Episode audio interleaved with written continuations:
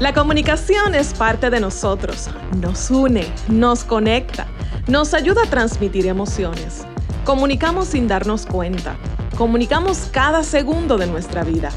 Cuando nos miramos, cuando comemos, cuando reímos, cuando lloramos. Y a veces comunicamos cuando hablamos.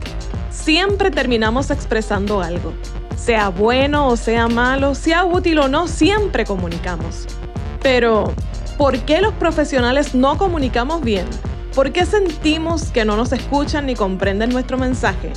Soy Velma Hernández, estratega de comunicación, y quiero invitarte a escuchar mi podcast de Pisa y Comunicación.